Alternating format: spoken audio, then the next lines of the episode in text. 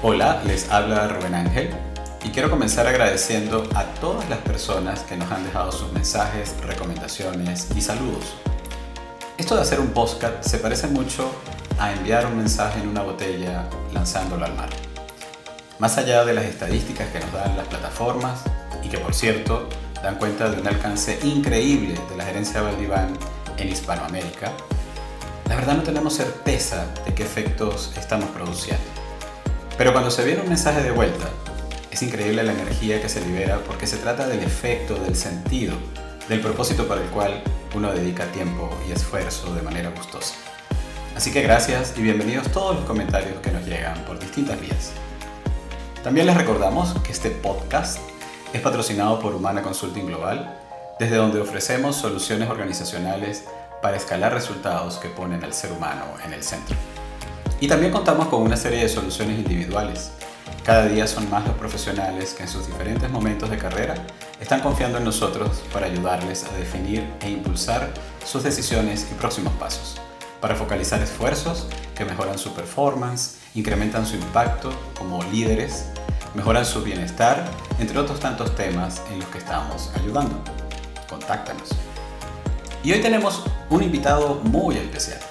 Estaremos conversando desde la vibrante ciudad de Medellín, en Colombia, con un líder que desde hace varios años viene dedicando su energía y talentos al desarrollo de organizaciones que basan su éxito en la humanización de los entornos laborales, así como lo escuchan. En esta conversación, Nicolás González Restrepo, Nico, nos contará cómo ha evolucionado su perspectiva ¿Qué elementos han sido claves para hacer de una organización un lugar donde el bienestar de sus empleados y la rentabilidad aprendieron a caminar juntos? ¿Y cómo ese método, practicado sistemáticamente, se convirtió en un endoemprendimiento, así como lo oyen? Espero disfruten de esta conversación cercana, honesta y llena de bondad. Y esperamos que sea una fuente de inspiración para seguir haciendo de nuestros lugares de trabajo mejores lugares. Bueno, eh, bienvenidos todos a este nuevo capítulo de la gerencia Valdiván. Y en esta oportunidad tenemos eh, con nosotros, desde la vibrante ciudad de Medellín, en Colombia, a Nicolás González Restrepo. Eh, Nicolás es el director general, él prefiere llamarse titán del relacionamiento en Coolness. Ya veremos de qué se trata esta interesante y vibrante también organización. Lleva más de 10 años eh, liderando procesos de gestión de cultura organizacional, formación enfocada en el ser y experiencias de bienestar.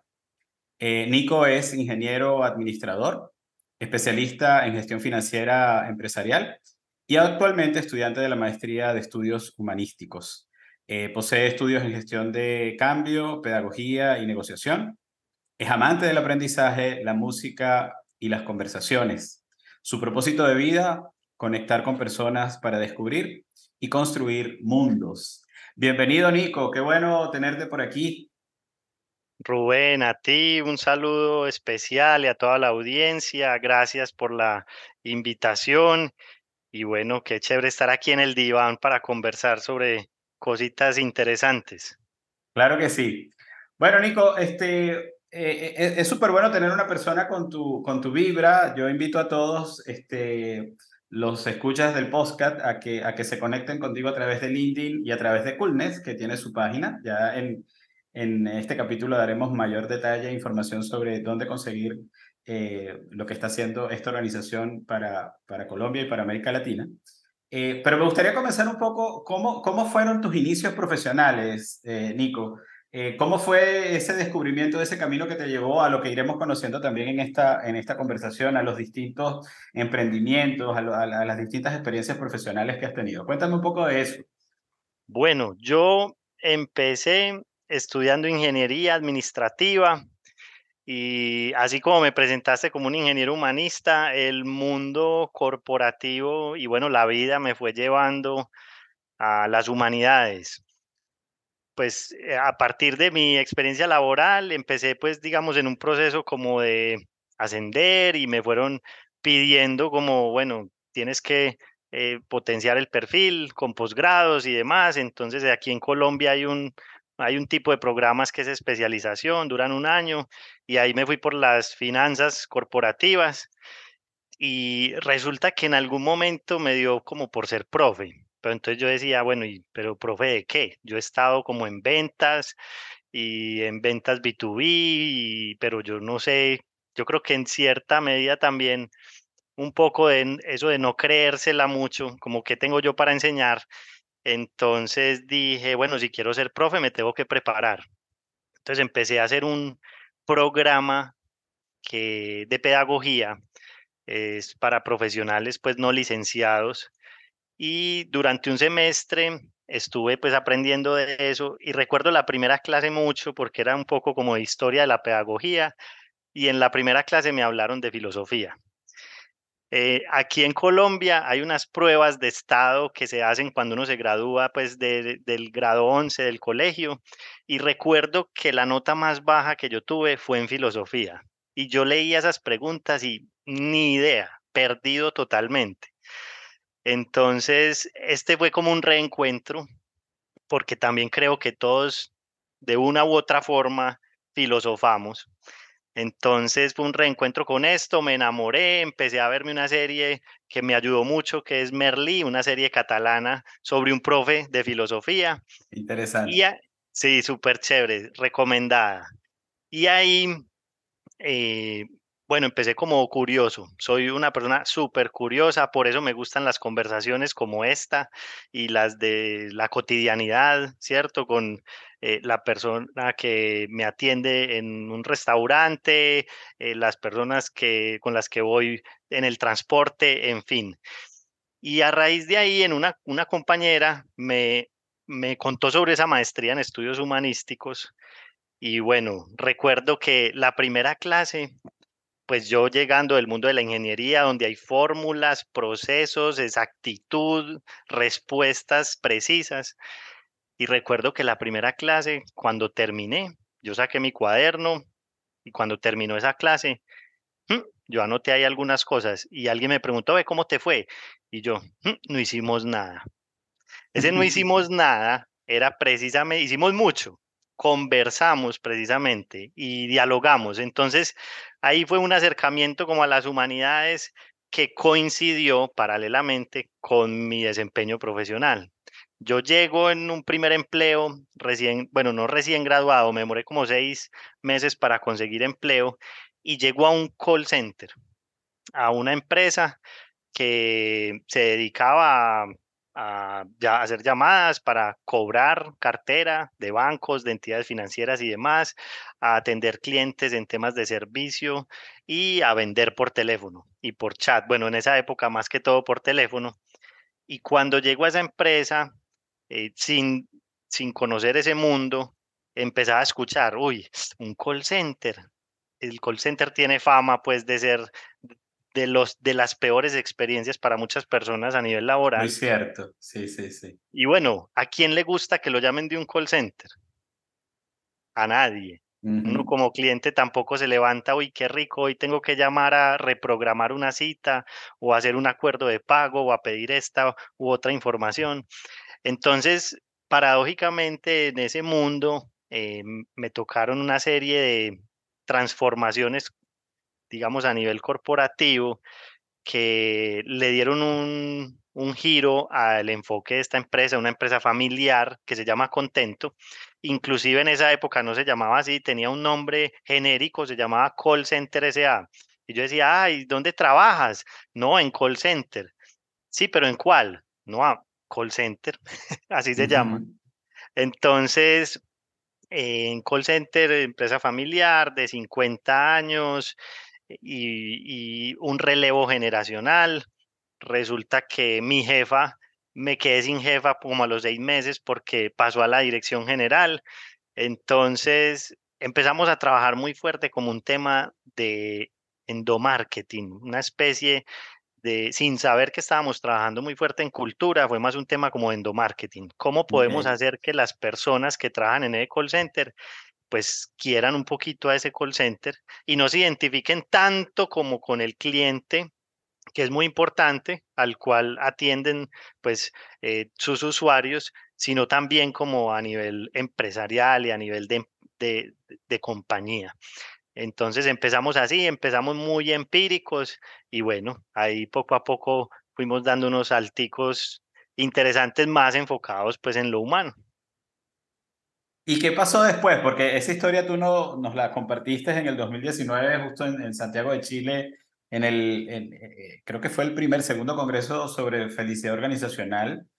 Y, y, recuerdo que todos quedamos muy impactados de los cambios que se sucedieron y cómo, cómo tú articulaste, fíjate, cómo, cómo viene tu análisis, qué interesante, cómo le fuiste dando forma a esa inquietud sobre, sobre lo humano, vamos a decirlo así, y cómo lo, lo, lo, lo trasladaste a este desafío, ¿no? Que, que que fue darle forma a, una, a un negocio, a, a unos resultados. Este, además, como decíamos, que, que, después me gustaría volver a ese punto, eh, desde la vibrante ciudad de Medellín, donde pasan cosas también muy interesantes en Colombia y, y como referencia para América Latina. ¿Qué pasó después entonces, Nico? Bueno, lo que pasó después fue que empezamos a trabajar como cambiando esa forma tradicional de los call centers, aunque había sido una empresa muy cercana siempre con su gente, era más iniciativas de personas, del fundador, de la dirección, pero no era como un tema de compañía. Entonces empezamos a hacerlo así, empezamos a que definiéramos un propósito superior como organización, a que, listo, no podemos hacer feliz a la gente, ninguna empresa puede hacer eso. Lo que sí podemos hacer es brindar condiciones para que uno experimente bienestar desde lo que es y desde lo que hace y lo que hacemos como empresa para que pues no fuera como la antítesis de felicidad. Uno de los call centers oye el maltrato al cliente, el maltrato al empleado, la presión por el resultado, eh, le miden los tiempos para ir al baño, en fin, un montón de cosas que generan eh, unas dinámicas en lo humano muy complejas, ausentismo, rotación. Entonces empezamos de manera muy empírica a trabajar en eso. Inclusive creo que fuimos evolucionando un poquito esa idea de felicidad, donde al principio, inclusive hay autores que refieren a eso como la infantilización de la felicidad, en el sentido en que felicidad es estar alegre, es emociones positivas, sonrisas, fuego, y empezamos muy así, nos chocamos también como y cometimos muchos errores, eh, pero bueno, poco a poco fuimos profesionalizándonos, estudiando, aprendiendo, construyendo con la gente. En las empresas siempre nos dicen como, bueno, ese afán que tenemos los seres humanos por saber, decime ya las 10 claves, los 5 pasos, los 3 tips, como para yo lograr lo que quiero. Eh, con el poco tiempo y, eh, que tenemos y este mundo acelerado. Entonces mucha gente nos pregunta, bueno, ¿qué tengo que hacer? Eh, muchas cosas, pero una fundamental es escuchar a la gente. Uno cree, no, si de pronto Rubén que trabaja con nosotros, yo creo que a él le puede gustar eh, yo qué sé, participar de eventos deportivos. Entonces vamos a crear un plan donde él pueda participar de eso y resulta que no, que tú quieres otra cosa. Y a veces buscamos las respuestas en artículos, en, en casos de éxito y en otros lados donde tenemos una fuente primaria fundamental, que es la voz de los mismos integrantes, de los contentos, como los llamamos nosotros en, en esta compañía. Bien, ¿y, y, y qué otras cosas fueron descubriendo? Porque me cuentas una, ¿qué, qué, más conseguiste allí? Porque esa es una, la escucha, y, estamos de acuerdo, es decir, lo que suele ocurrir es que los liderazgos quieren típicamente imponer su punto de vista. Bueno, por distintas razones, yo, yo, no, yo, no, yo no quisiera juzgar allí eh, digamos, ninguna intención mala, vamos a decirlo de alguna manera, sino más bien como un deseo de, de acelerar respuesta, un deseo como de... Y entonces, bueno, quieren, pero le escucha como primer punto, interesante. Y, y luego, ¿qué otra cosa consiguieron? Como para ir instaurando este, este ambiente, ¿no? Porque los resultados además fueron tremendamente positivos. Total. Eh, aparte de escuchar a nivel, y es como un poquito esa, esa paradoja de cómo yo designo una como una misión organizacional, pero también escucho a la gente. Es ese, eh, trabajemos en equipo, pero a ver tu resultado. Eh, como esas paradojas del mundo corporativo donde eh, innoven, innovemos, pero ojo con el error. Entonces, acá también hay algo muy importante a nivel corporativo, donde desde la alta dirección hay un compromiso claro y constante alrededor de la estrategia, donde se articularon varios elementos, uno de ellos el propósito superior, que en el caso de Contento fue, listo, nosotros llamamos a cobrar, llamamos a vender y bueno, interactuamos con clientes para temas de servicio. Entonces, ese es el, el cómo lo hacemos, pero no el para qué. Y allí fuimos descubriendo que es gestionar sueños. En ese caso de contento, el propósito superior que se articuló, que se construyó de manera colectiva, donde se vincula a la gente para que se sienta partícipe, se apropie mucho mejor de, de todo esto que facilita esa como implementación y, y, que uno lo viva en el día a día, no que otra cosa muy distinta es que llegue Nicolás a decir, este es el propósito de nosotros, publíquese y cúmplase. No, aquí la idea es poder eh, darnos cuenta a través de la historia, de lo que somos y de lo que hacemos, pues de cuál era ese propósito. Entonces, a nivel de estrategia, eh, el propósito superior y trabajar muy fuerte valores corporativos, mucho desde el ser, entendiendo que más allá de que seamos una empresa de tecnología, que digamos los call centers son intensivos en tecnología y recurso humano, aunque yo me atrevería a decir que ya toda empresa es intensiva en eso. Empresa que no tenga tecnología y que no le pare bolas, como decimos en Colombia, al recurso humano, pues probablemente va a tener dificultades. Entonces, eh, aunque sea muy importante ese tema tecnológico, pues al final detrás ahí es personas desarrollando, así sea una empresa de base tecnológica, estas nuevas startups, eh, los unicornios y todas estas empresas, pues detrás tienen un equipo desarrollando eso. Eh, OpenAI de ChatGPT, detrás hay un montón de personas eh, facilitando esa tecnología. Entonces, ahí entendimos otro elemento fundamental y es las personas. Yo te quisiera preguntar, Rubén, ¿a ti te enseñaron de emociones en el colegio o en la universidad? mira, no, a pesar de que me gradué como psicólogo, eh, vi, vi, vi, muy tangencialmente, conceptualmente, el tema incluso de, de, las emociones, las entiendes, pero este, las viste, bueno, como una, como una cosa que hay que aprenderse, vamos a decirlo así, en el mundo de la psicología, este, que hay que dar para otras profesiones. Total. Eh, yo soy ingeniero, a mí nadie me habló de eso, ni siquiera empezando en el trabajo. Eh, y los profesionales en psicología son como esos privilegiados que tienen eh, algún acercamiento a eso, pero por lo general eso no ocurre. Entonces nos dimos cuenta que lo que teníamos que hacer era trabajar en las personas, en el ser. Ahí empezamos a, pues, a conversar un poquito de eso. Eh, cuáles son las emociones y más en un call center donde la presión es tan alta, donde si yo tengo una interacción con alguien y esa persona está alterada, pues yo tengo que lidiar con eso y debo mantener el respeto, así sea en una sola dirección. Entonces, eh, esos temas, además de descubrir el propósito individual, además de poder generar conciencia sobre las creencias, de poder entender cómo trabajamos en equipo, pero desde el ser, que compartimos mucho más que el trabajo, no solamente es como trabajar y ya, sino que uno vive en las organizaciones y trabajar hace parte del vivir. Entonces, ¿cómo podemos conectarnos con las personas de otras maneras? Que ocurre a veces de forma natural, uno hace amigos en el trabajo, uno se conecta mejor con unos, tiene referentes, admira algunos, tiene dificultades con otros. Entonces, ¿cómo podemos gestionar eso y tener herramientas para que en mi día a día podamos hacerlo como más sencillo? Ese sería pues como un, segundo elemento ahí muy importante, aparte del tema estratégico y del propósito y pues de la base y la premisa de escuchar a la gente. Y el tercero puede ser como romper un poquito estereotipos. y generar como experiencias alrededor de lo que uno quiere como, como compañía. En un call center donde la gente vive presionada por el tiempo, por el resultado y pues es de la naturaleza de lo que hacen porque digamos los ingresos están en función de esa productividad. Entonces por eso hay presión.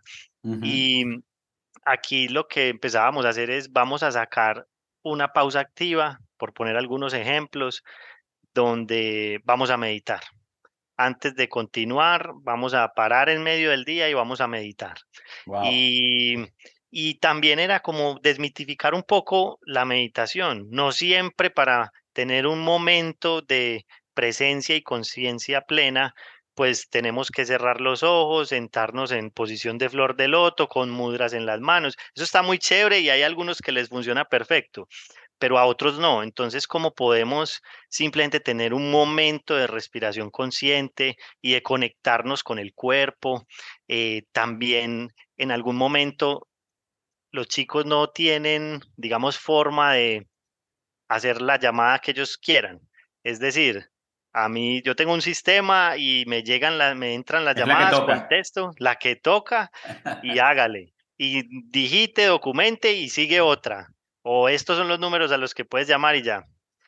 Y hay un día particular, esto fue eh, como una iniciativa de parte de la familia eh, de esta empresa, pues de Contento, donde en honor al fundador, eh, Jorge Aurelio Corchuelo, él nació el 23 de abril y ese día definimos hacer un día especial y es el día de la gratitud. Esto aplica pues solo para contento y empezamos a celebrar ese día en, su honor, en su memoria y a lo que empezó a construir. Y ese día hemos hecho ya pues, eso llevan más o menos unos 10 años, ya una década pues trabajando estos temas. Y entonces el el primer día era darle las gracias a un compañero. En medio de ese día vamos a parar la operación y pues, nos tomamos 10 minutos, 5 minutos, vamos a parar y busco un compañero y darle las gracias porque me ayudas, porque me haces más fácil mi trabajo, me enseñaste, eh, porque una vez me, me prestaste un poco de dinero para irme a mi casa, en fin.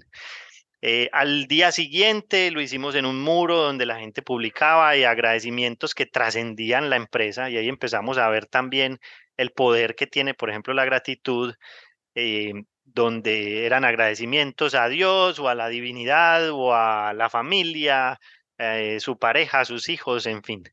Y hace unos años dijimos, listo, no los, digamos, que se quedaron en el puesto y llegábamos a la operación y decíamos, paren un momentico, piensen en una persona, piensen en una persona a la que le tengan que agradecer y en este momento la van a llamar, ahí conectados con su computador donde normalmente si hace eso se mete en problemas, llame a alguien especial a darle las gracias.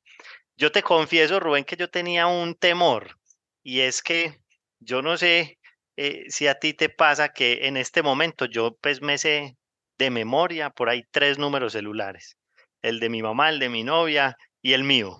Pues yo no me sé más. Antes uno sí se aprendía más. Sí, es verdad, sí, es verdad.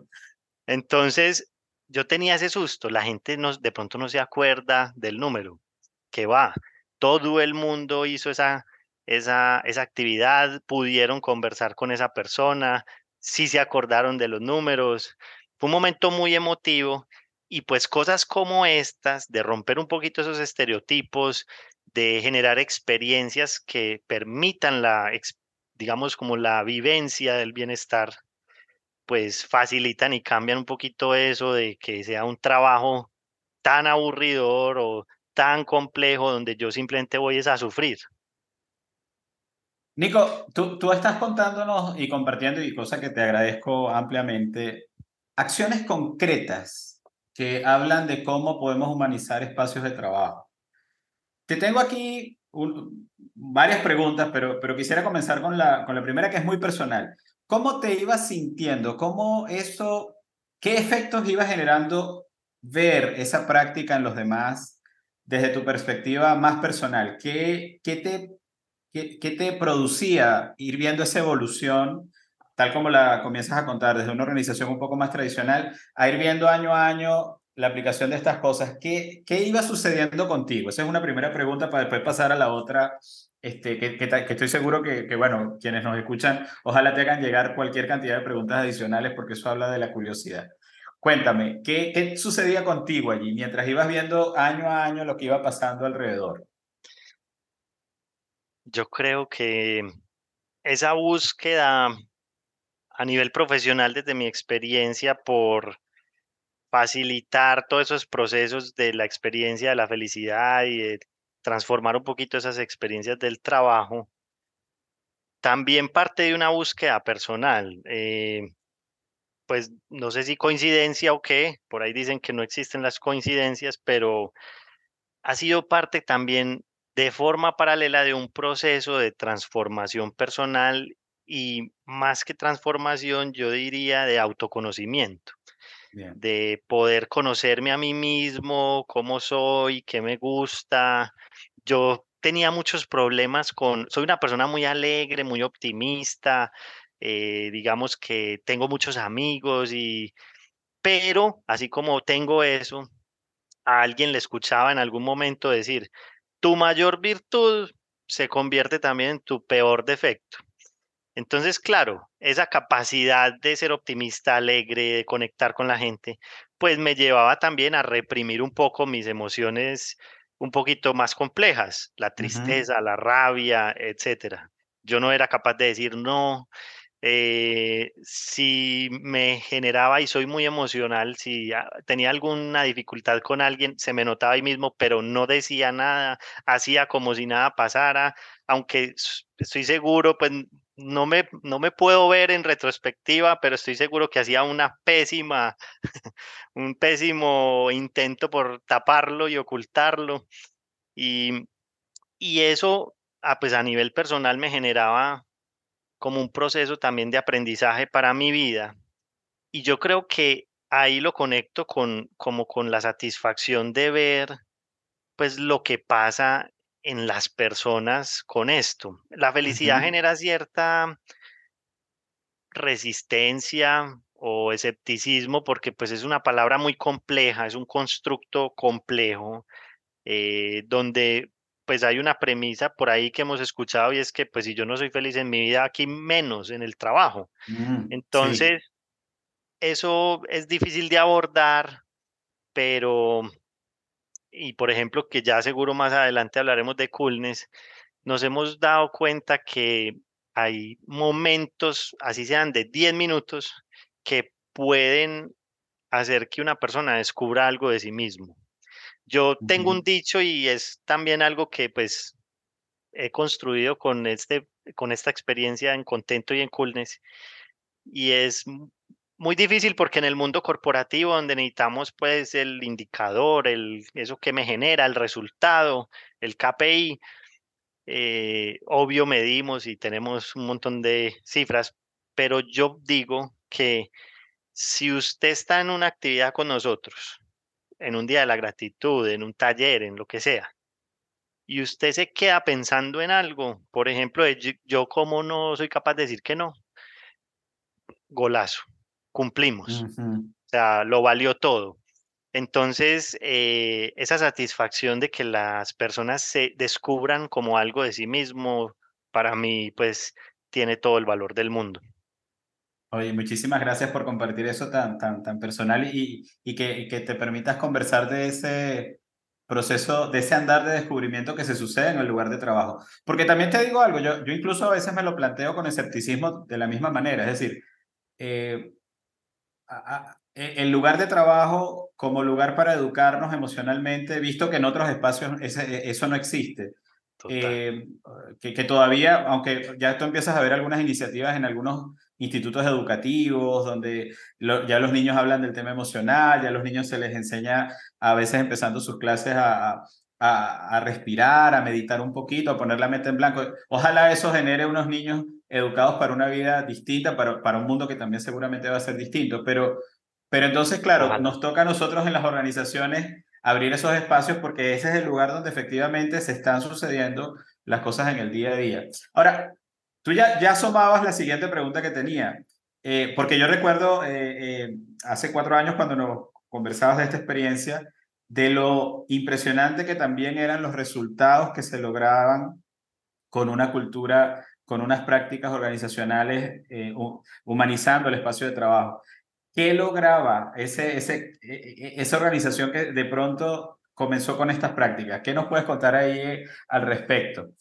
¿Qué pasó con los resultados? Que, que es maravilloso también escucharlo de, de, de ti mismo. Total, pues es muy curioso porque recuerdo mucho eh, quién fue el presidente de la junta directiva, hijo del fundador, que en su momento tenía escepticismo y pues su hija, eh, Angie Corchuelo, pues que llegó a la gerencia como a implementar estos cambios, eh, él la dejó como que listo, bueno, te voy a dejar que te equivoques y algo, pero empezó a preocuparse porque vio que, claro, empezamos a gastar, entre comillas, más tiempo, más dinero, aunque ahí hay un asterisco porque, pues, por ejemplo, una llamada de gratitud a un call center, pues no le cuesta nada más allá del tiempo, o darle un mensaje a alguien tampoco, en fin, entonces uno tiende a asociar estos programas con una inversión muy alta y no, no es así necesariamente, pero igual se hizo. Y eh, los resultados financieros de la empresa los primeros tres meses, para abajo, para abajo, para abajo. Y después empezó ya en una curva ascendente en un nivel pues que antes no, no existía.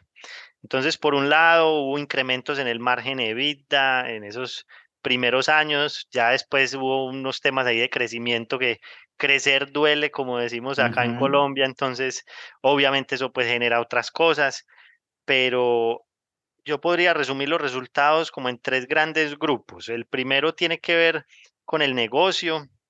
Eh, este hace parte del negocio, pero el ausentismo en los últimos cinco años ya ha disminuido un 27%. De, tenemos más de mil personas formadas en estos programas del SER, y aunque eso sea medio de negocio, pues termina siendo también como de, yo no sé ni en qué categoría ponerlo, pero es esa humanidad que conversábamos ahorita. En felicidad, pues que es como la pregunta del millón, también tenemos unas mediciones y las más relevantes, eh, el 91% de las personas son contentos, pues son felices trabajando en contento específicamente. Y nos pasa algo muy curioso, que la gente se va, por algún ascenso, por lo que sea, cualquier razón. Y muchas de esas personas tratan de volver. Y dicen, por favor, mi sueño, mi sueño es volver. y, y a la gran mayoría, pues se les recibe, si, si pues no hubo ningún problema, se les recibe cuando se puede. Y hay otra también muy diciente y es el NPS del empleado, eh, que es como esa Net Promoter Score donde las personas recomiendan o no, pues trabajar ahí en contento. Y hay, aunque nos hemos, hemos tratado de buscar un benchmark como que sea muy efectivo para comparar, pues en términos generales, el NPS mayor a cero, es decir, que tengo más promotores que detractores, pues es bien. Por allá un NPS entre 20, 30 está muy bien. Y más de 50, pues es una cosa ya súper, súper bien. Solo conozco algunas empresas, sobre todo de tecnología y empresas pequeñas, donde los NPS son pues 80, 90, muy altos. El NPS de un call center es 60. Es decir, casi el 70% de los integrantes son promotores. Y, y bueno, también hay alrededor de la cultura eh, los sueños que ahorita conversábamos un poquito de eso, del propósito que tiene Contento como empresa, pues se gestiona los sueños de las personas. Es decir, ¿cuál es mi sueño como empleado de Contento, no como organización? Y eh, solo en lo que llevamos de este año hay más de 84 sueños cumplidos. No es algo paternalista, no es que Contento les va a dar y regalar, no, es cómo te puedo dar herramientas para que tú cumplas tu sueño. Y hay sueños ahí pues increíbles, como conocer el mar con su mamá y su hija, eh, montar en avión por primera vez, eh, graduarse de algún estudio, comprar moto, vehículo y remodelar su casa, en fin, hay de todo, pagar deudas y 84 contentos solo en lo que van de estos nueve meses casi, eh, pues también es, es algo súper valioso para la compañía. Y por último, la, lo que más les gusta de la cultura es precisamente la cercanía. Entonces, es poder generar como resaltar esa humanidad que somos y que compartimos en las empresas y pues cómo eso seguramente nos va a hacer disfrutar y hacer mejor nuestro trabajo. Entonces, esos son como algunos de esos resultados que, que, que, hemos, que hemos identificado y hace poquito también que nos invitaban a participar de, una, de un evento en una universidad, eh, mencionábamos unos resultados que llamamos como los inconmensurables. Ajá. Y es que eso es, por ejemplo, ahorita que me decías yo qué saco o, que, o con qué me quedo de todo esto. Eh, en algún taller o en algún espacio una mujer se dijo te amo por primera vez en su vida. Es decir, una persona se dijo a sí misma me amo. Eh, uno cómo mide eso y el impacto que eso tiene. Alguien nos dice aprendí a escuchar. O al menos se dio cuenta pues que, que, que de pronto no escuchaba. Eh, una líder reconoció que también puede aprender de los demás. Un hombre se muestra vulnerable y sensible delante de todo su equipo de trabajo. Eh, no le da miedo mostrar su emoción. Y, y alguien también nos decía que gracias llegaron a mi vida pues en el momento perfecto y solo quiero decirles que continúen, no saben cuánto ayudan. Y yo creo que tienen razón, porque yo cómo puedo medir eso eh, más allá de tener pues ahí unos verbatims o unos testimonios que quedan pues en una encuesta, pero el impacto que eso genera, digamos, en, en Nicolás como, eh, no solo como profesional, sino como hijo, hermano, amigo, ciudadano. Sí, fíjate qué potente eso, porque es justo lo que, lo, lo, que estamos tratando de, de, también fomentar en estos espacios y en las conversaciones que tenemos con diferentes líderes, la necesidad de ver el impacto trascendente que va más allá de una transacción laboral con, con, una persona, es lo que haces o dejas de hacer por esa persona. Y, eso, y, gracias de nuevo por compartir, ah, está, está muy potente tu, tu, tu relato, Nico, y, no, y no paro de, de decir gracias por, por compartirlo con todos nosotros. Ahora fíjate, en un capítulo anterior del diván, este, tuve una persona que a propósito de eso no, nos decía, bueno, ¿cómo es que habiendo demostrado el efecto positivo de una cultura inclusiva, de una cultura que considere lo humano, este, y sus efectos, como, como tú señalabas, que también lo conecto con otro capítulo previo, donde no es solo el impacto desde el punto de vista financiero para la organización, es el impacto para las personas, es el impacto para la sociedad, que tú lo, lo, lo, articulas tremendamente bien. Eh, la, la pregunta que esta persona nos hacía era, ¿cómo es que aún teniendo tanta evidencia de lo positivo que esto genera, todavía persisten liderazgos y organizaciones donde se hace justamente lo contrario. ¿Qué, qué piensas tú de eso? ¿Qué, qué, por qué todavía cuesta eh, tener una cruzada y un convencimiento mayor de algunas culturas, de algunos líderes? ¿Por, ¿Por, qué todavía no solo escepticismo, sino también incluso, me atrevería a decir, de prácticas que son completamente contrarias a todo lo, lo que tú nos narras, Nico? ¿Qué, qué se te ocurre? ¿Qué nos puedes compartir allí? Hmm. Yo había pensado algo para decir en, en, este, en este diván, aprovechando que estamos aquí en el diván. Eh, y yo pensaba, ¿será que sí lo digo o no lo digo? Pero con esa pregunta lo voy a decir. Así como ahorita narraba un poco ese proceso personal, yo creo que en cierta medida, pues hay temor, más allá de un resultado financiero y que claro, también los seres humanos tenemos una, digamos, defensividad porque y más si soy el gerente de una empresa, así no sea la mía, de pues si esto no funciona, ¿qué va a pasar? Yo quedo como un mal profesional, eh, tiré todo para el traste o, en fin, más allá de, de, de esa protección como al dolor de parecer inadecuados o incompetentes, yo creo que hay también cierto temor porque eso termina llevándonos por caminos que nos hacen hacernos preguntas alrededor de nosotros mismos y de, hombre, ¿será que yo de pronto no estoy facilitando, no estoy haciendo las cosas bien? Y a veces eso, mirarnos así como tan de frente al espejo nos, nos cuesta un poquito y, y que también hay como esa incertidumbre de que no, entonces si hablamos de felicidad, entonces la gente cree que esto pues es un paseo y aquí no hay que trabajar y no vamos a conseguir resultados, cuando la evidencia es supremamente amplia en que hay resultados, hay mejor conexión, hay mejor servicio al cliente, más calidad. En fin, hay, hay muchos casos. Sapos, por ejemplo, yo creo que ha sido uno de los referentes más grandes de nosotros. Esta compañía eh, de Estados Unidos, Tony Shea literal el primer, digamos, tenían la oficina y alquiló un apartamento donde estaban todos viviendo juntos, todos los empleados, o un combo grande pues de, de ellos.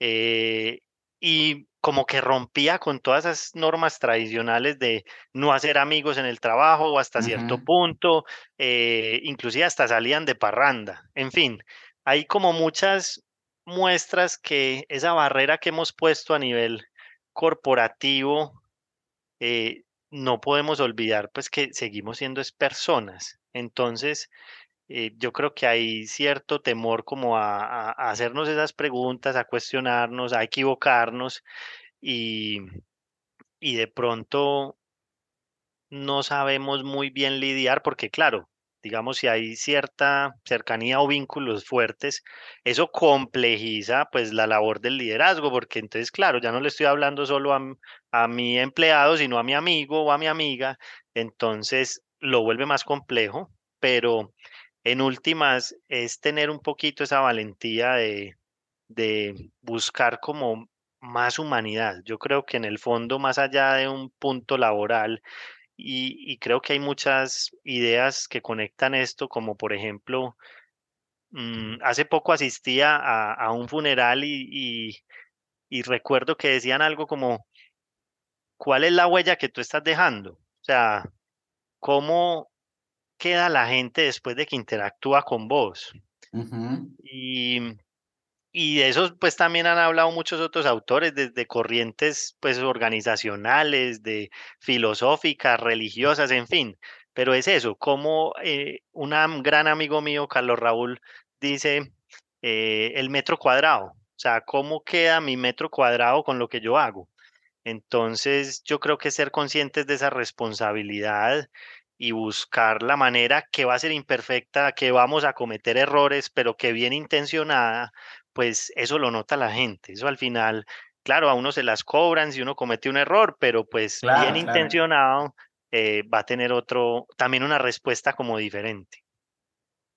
Interesante ese, ese, ese punto de vista, porque sí, quizás nos falta un poquito más de valentía y bueno, y de generar los espacios donde el error sea eh, tolerable, donde manifestar las emociones este, no sea una cosa extraña, que, que, es uno de los temas que típicamente tengo yo en mis conversaciones con distintos líderes. Todo el mundo está tapando lo que siente. Y bueno, yo también soy de esa escuela de, de yo me acuerdo de mi formación universitaria que, bueno, este, fíjate tú lo que te estoy diciendo, en una escuela de psicología donde te decían en psicología organizacional, tus emociones se tienen que quedar fuera, tú no las puedes traer, este, en la oficina no se llora, al mundo que tienes hoy donde, bueno, la, la expresión absoluta de, del ser tiene que ver con todo, con todo. Tú no, tú, no, tú, no, tú no te separas, tú no te divides. Entonces, bueno, lidiar con eso creo que sí, es, lo que tú también decías. Estamos aprendiendo haciendo. Qué, qué buen punto.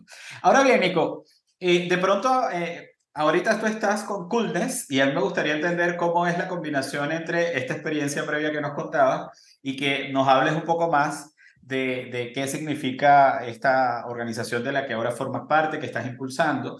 Y también tengo una pregunta, por supuesto, ¿qué significa ser titán del relacionamiento? Cuéntanos un poco qué, qué hay detrás de esta concepción, eh, porque, porque de verdad que me dejas y nos dejas a todos acá con, con mucha curiosidad. Cuéntanos un poco de esa nueva etapa, de lo que hay hoy, de lo que, de lo que están ofreciendo, de qué se viene, de, de qué, cuál es la filosofía que está detrás.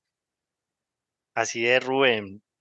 Ve, a raíz de todos esos aprendizajes, una anécdota y una embarrada que hicimos curiosa en esas experiencias para la gente, así como meditar, había otras de juego, de, ¿cierto? Hicimos un karaoke. La gente feliz, feliz, feliz, fueron todos y participaban, tan, tan, el karaoke. Al otro día, medio call center afónico para llamar. Casi que la gente incapacitada prácticamente. Entonces, bueno, a raíz de todos esos aprendizajes y siguiendo, por ejemplo, el caso de Sapos, donde ellos abrieron las puertas de su organización para hacer como una especie de tour, se creó el Tour Contento, donde abrimos las puertas cada cierto tiempo, el que quiera puede venir. Y no era con un objetivo comercial, solamente mostrar y compartir aprendizajes y aprender nosotros también porque nos consideramos aprendices eternos pues de la vida, no nos las sabemos todas, ni mucho menos. Y empezamos como a decir, podemos hacer algo más potente con la gente que viene acá y nos visita y dice, yo quiero, pero ¿cómo hago? Entonces, hace cinco años creamos Coolness, que viene de cultura, y Happiness, pues que es felicidad. Y al principio ni sabíamos qué hacíamos. si te soy sincero, eh, no, no entendíamos muy bien, somos como contento o no, en qué somos diferentes, qué hacemos.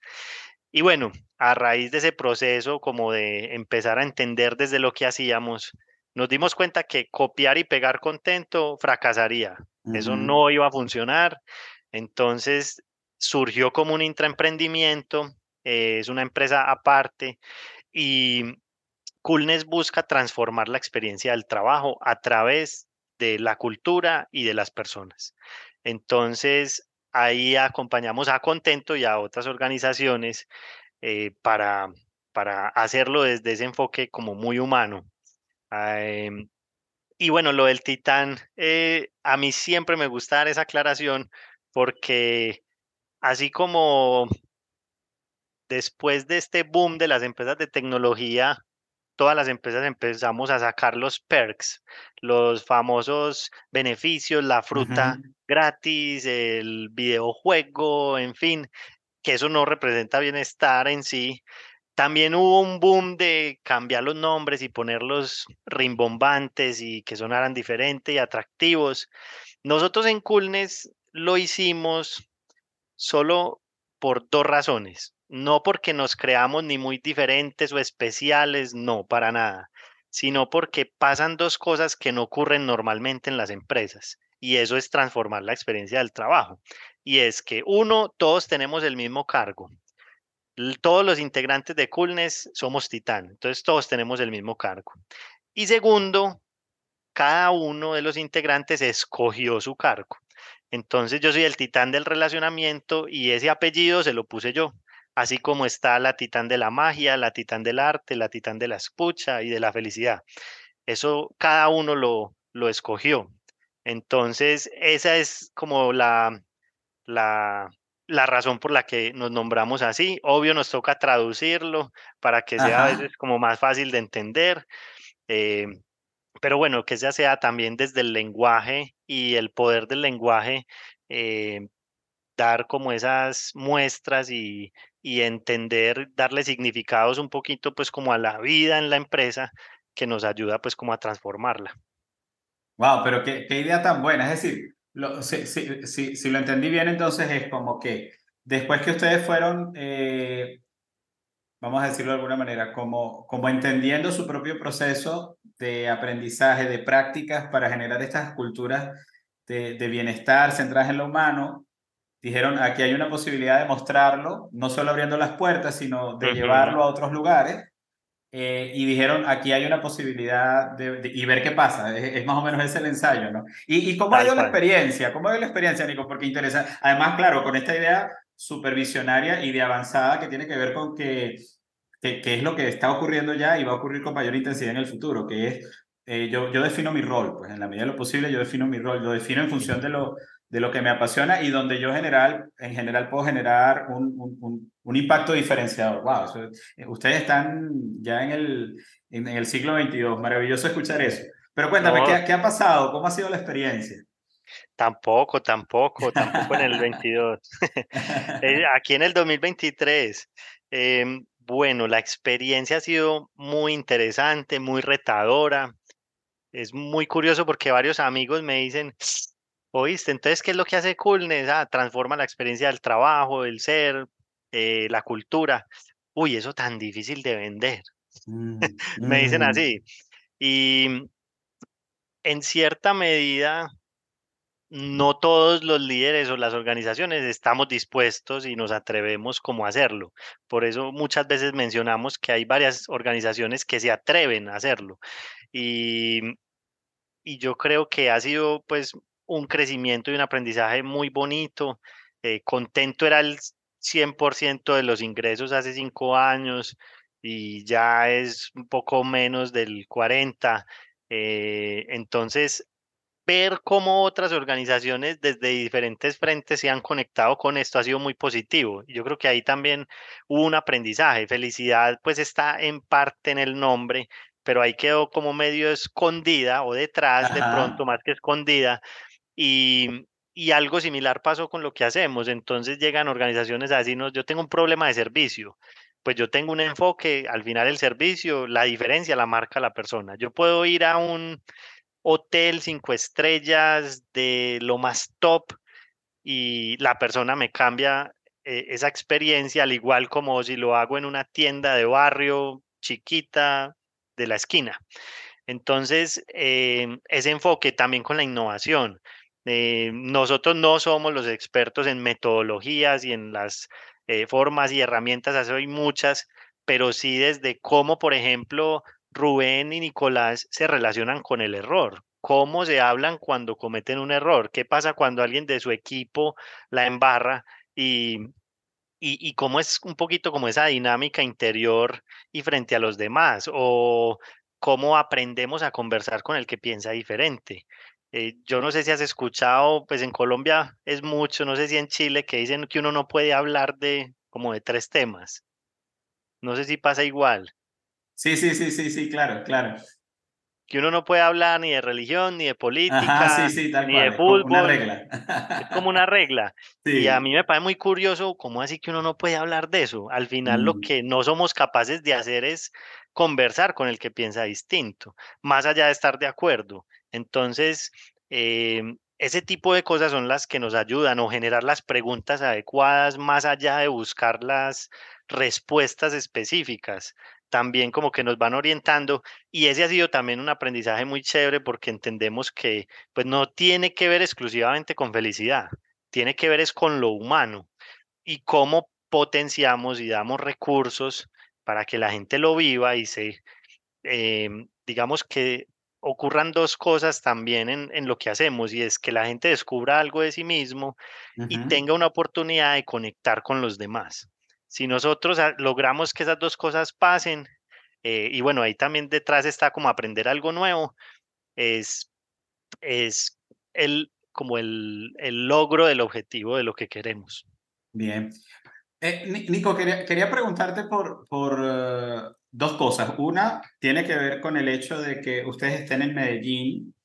Medellín, una ciudad muy vibrante en Colombia y en América Latina. Este, la historia reciente de, de la ciudad eh, nos habla de un proceso de transformación profunda que se, que se viene sucediendo allí. Recuerdo no, no, sé exactamente cuánto tiempo atrás, The Economist eh, dedicó un artículo específicamente a ese proceso que tenía que ver con aparición de, de, un ecosistema eh, que, que, le daba fuerza, no solo desde el punto de vista económico, sino también de política pública, a todo lo que era el emprendimiento. Cosas muy, muy interesantes y muy potentes que están ocurriendo en Medellín. Te pregunto, y, y perdona si suena muy personal, pero ¿qué tanto esa ciudad eh, ha generado las condiciones para que un Nico y, todo el equipo que trabaja contigo y toda la gente que, está allí generando lo que está generando eh, esté logrando este, este eh, digamos, esta energía, este movimiento, vamos a decirlo de alguna manera.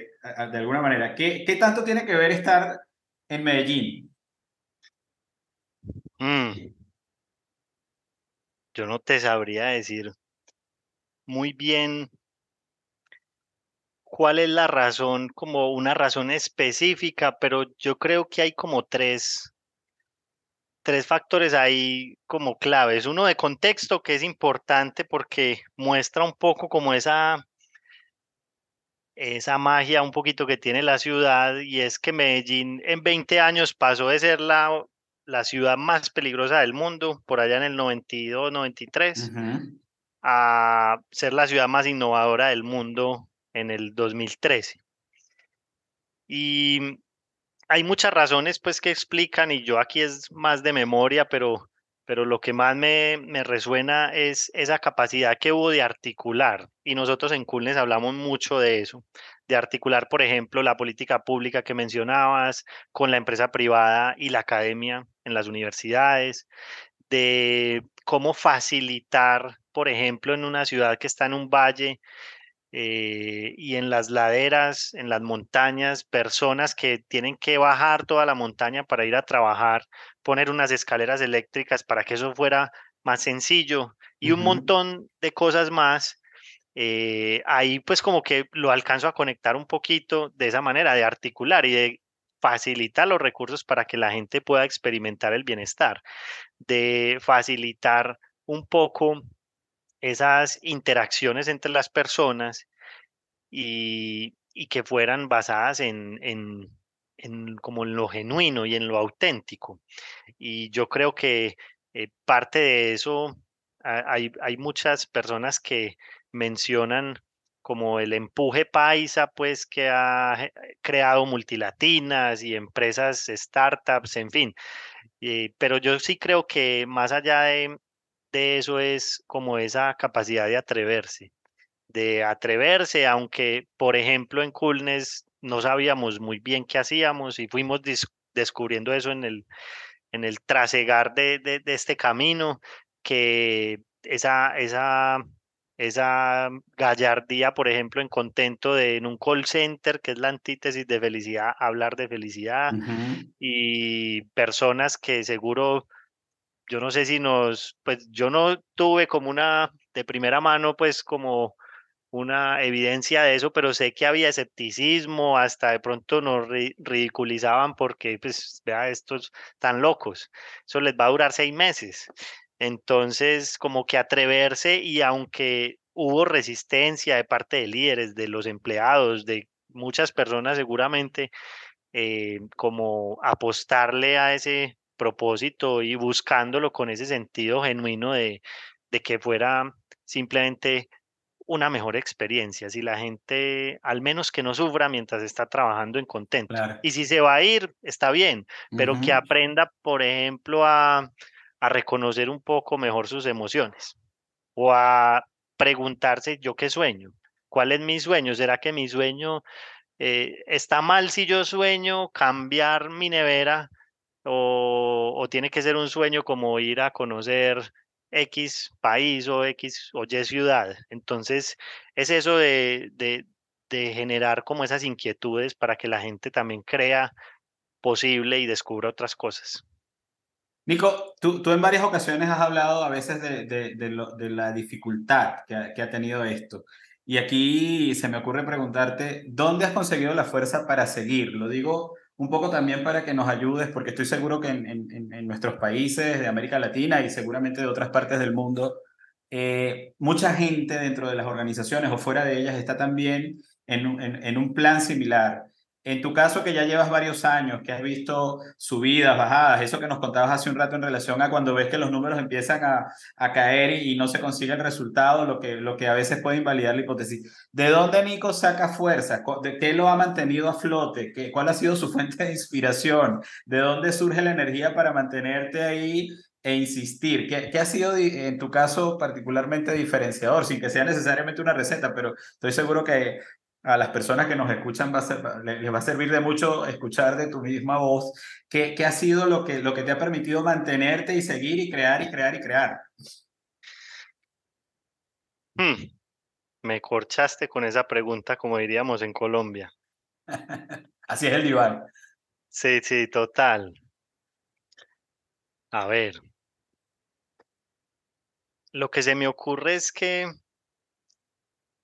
por ejemplo, esos resultados inconmensurables que hablábamos ahorita, eso a mí me llena mucho y eso a mí me reafirma que lo que hacemos tiene un sentido. Hace poco estábamos, estaba yo dando un taller y bueno, al ser un intraemprendimiento, pues todos hacemos de todo. Yo una semana me levanto pensando, debo especializar al equipo, que cada uno se concentre y, y a la otra semana pienso, no, todos deberíamos ser polivalentes y tener mayor flexibilidad. Entonces eso no lo he podido resolver, pero dando uno de esos talleres, una persona se me acerca y me dice, yo quiero, era un ejercicio, eh, ellos se tenían que escribir algo a ellos mismos y me dice, yo quiero que leas esto.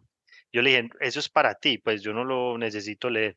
Y me dijo, no, no, yo quiero que tú lo leas. Ah, bueno, yo empecé a leer eso y era una persona que después me dijo, yo tengo una enfermedad y aquí solamente sabe como recursos humanos y una persona muy cercana y ya. Pero esto me ha permitido como entender eso de otra manera. Y ese tipo de cosas son las que como que me hacen entender que eso vale la pena, aunque haya momentos difíciles. Y yo creo que es eso, entender que la vida no todo es felicidad, aunque suene como raro, pero hay, hubo un momento por ahí a los dos años de Coolness donde yo le dije a Angie, eh, después de haber fundado Coolness y todo, le dije, Angie, sabe que yo creo que yo no soy la persona. Eh, consígase a alguien que, que sí, que sí de pronto como que lo saque adelante. Yo creo que yo no soy. y por ahí me di cuenta que hay un, hay como una gráfica medio famosa que se llama como el Valle del Desespero, de la Desesperación. disappointment en, inglés, sí. Ajá. Y es precisamente un valle, así como Medellín, curiosamente, donde uno empieza emocionado arriba, vamos, esto va a cambiar el mundo, esto es lo mejor, es la mejor idea, esto es increíble, y después, pero esto está muy difícil, y después, uy, no, esto no es lo que yo pensaba, ya por allá abajo, en el fondo, eh, esto no, eso, pues, es lo peor, yo no, yo no sirvo, esto no sirve, eh, nadie sirve, nada sirve. Y ya después uno aguanta un poquito esa tensión y empieza como a despegar. Y aquí también pienso en la historia que te contaba de, de Fernando Corchuelo cuando el papá de Angie decía, uy, esto no está dando el resultado que esperábamos. Y tenía susto y aguantó un poquitico. Entonces, sí, yo creo que es, es aguantar un poquito esa tensión, incomodarnos un poquito, ayuda y genera innovación, eh, las restricciones y las crisis, eso pues uno lo alcanza a ver, claro que cuando uno está ahí metido en, en, en medio de eso, pues es más complejo, mucho más fácil decirlo que hacerlo, pero, pero ayuda a aguantar un poquito esa tensión, eh, lo lleva a uno a recibir esos, esos regalos, pues, y esas recompensas. Sí, y, América Latina, si algo tiene, es que somos de aguantar un poquito. Mm. Este, quizás hay que, hay, que enfocarlo un poco más para que se vuelva realmente una, una fortaleza duradera, ¿no? Pero nuestros países, nuestra gente, son, somos de, de aguantar un poquito, como tú señalas. Muy bien. Y, y eh, eso que dice Rubén, eh, me encanta porque muchas veces como latinoamericanos, como que eh, yo creo que a veces nos quedamos en ese valle del desespero y, simplemente culpamos y eh, entendiendo que sí hay realidades muy duras, económicas, sociales, en fin, de un montón de temas, pero hace poco también escuchaba a alguien mencionar un emprendedor de Rappi, pues una empresa que pues explotó y... Increíble, sí. Y, y, él decía, yo, o sea, competíamos con empresas de Estados Unidos, de la India, de... Y acá también se puede. Entonces es como creérsela un poquito, aunque eso suene un poco cliché, pero yo creo que es eso. Eh, en este valle de desesperanza en el que estamos y hemos estado por, probablemente por muchos años, tener un poquito de esperanza aunque sea difícil y suene em, como ambiguo porque precisamente estamos en la desesperanza, pues ayudará yo creo que a sacar y levantar ahí cabeza. Interesante. Eh, ya, ya, estamos a, punto de cerrar y me, quedan dos preguntas por allí. Eh, una es también curiosidad. eh, es muy innovador escuchar en concreto eh, esta idea de las empresas que surgen dentro de las empresas, como es el caso de Coolness. Yo no sé si, si pudieras darnos, eh, en base a tu experiencia, lo que ha sido tu recorrido hasta ahorita, algún, algunas, puede sonar también como a pistas, pero la gente quiere a veces como entender cómo se logra eso, cómo, cómo, o cuál ha sido la experiencia, qué ha sido clave en tu experiencia en esta cosa de el, el, emprendimiento que viene desde adentro y que va transformando en una opción de negocio interna. Esa, esa es una que tengo por allí, para después decirte ya eh, otra pregunta adicional que tiene que ver con la tecnología y cómo estás viendo el mundo, pero vamos primero a esta, que, ¿cómo, ¿cómo ha sido ese proceso que es tremendamente potente? Es como una capacidad que se desarrolla y que después se convierte también en... ¿Cómo ha sido eso, Nico? Yo creo que lo importante es entender en qué mundos habita cada una de las empresas. Okay. Y ser muy consciente también de lo que diferencia y, digamos lo que comparten.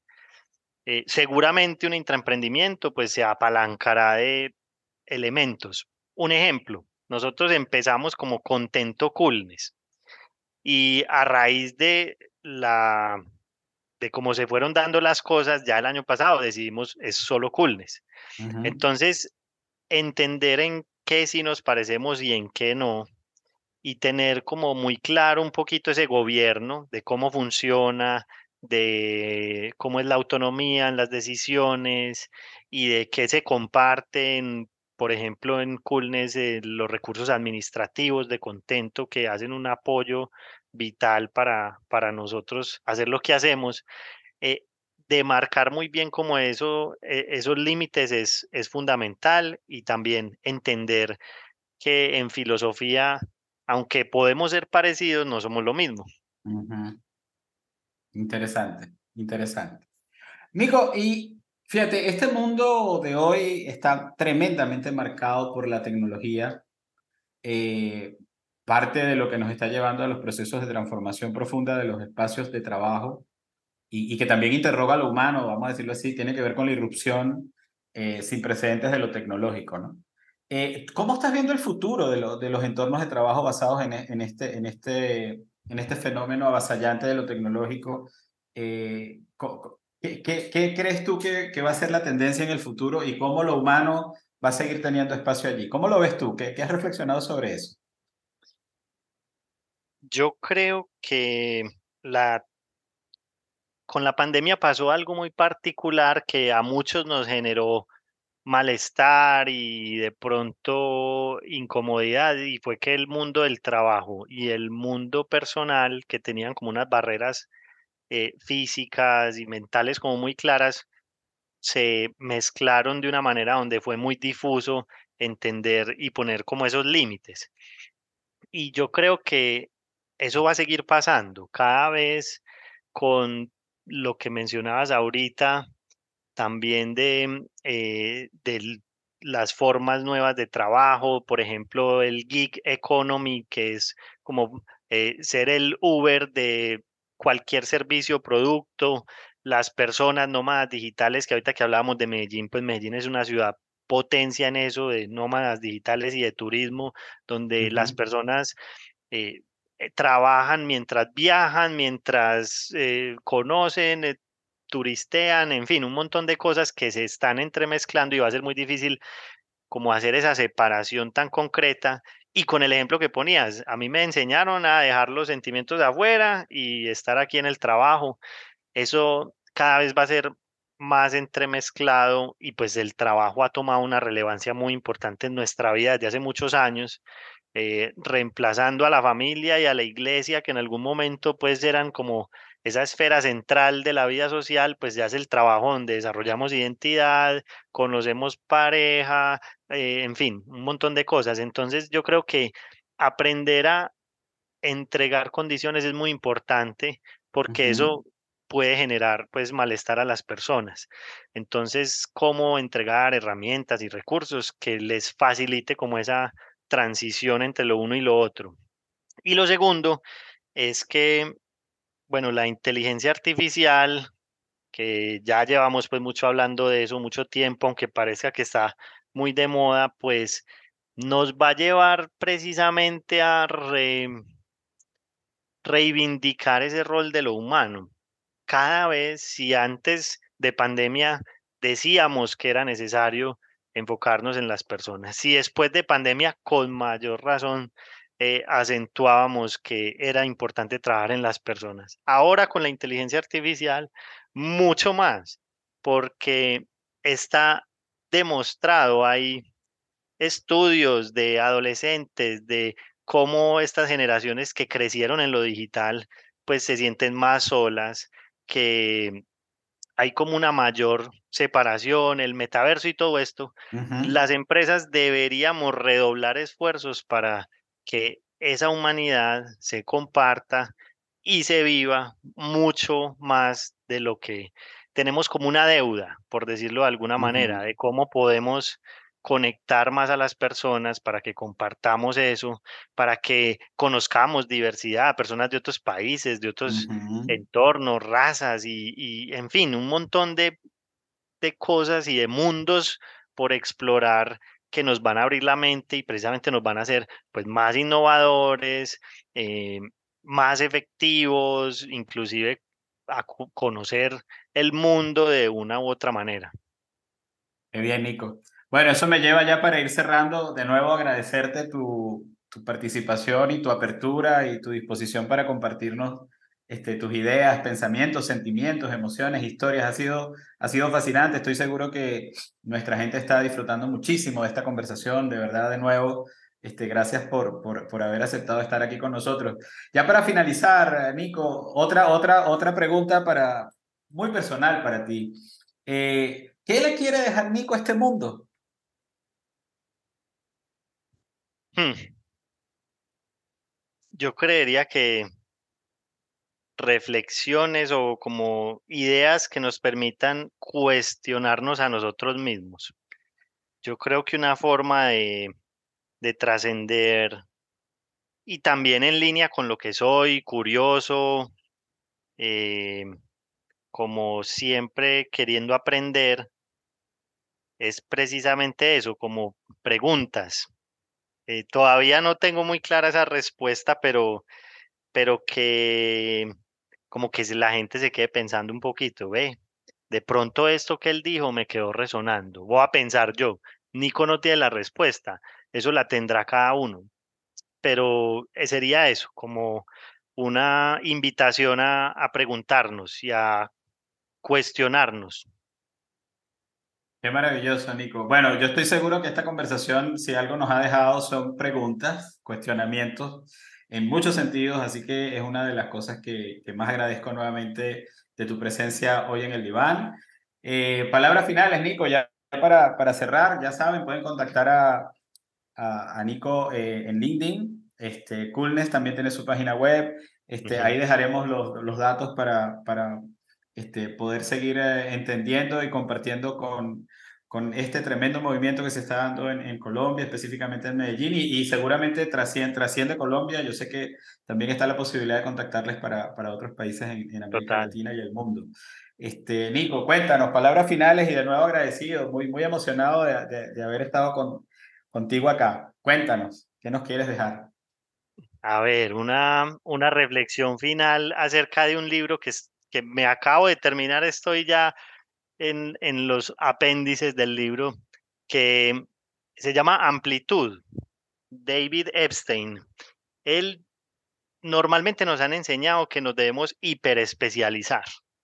Eh, y ese es el mundo de los expertos y ese es el reconocimiento. Y cuando hacemos una entrevista buscamos el experto en la industria y en el en la formación, etcétera. Cuando contratamos una empresa o un consultor, es el experto.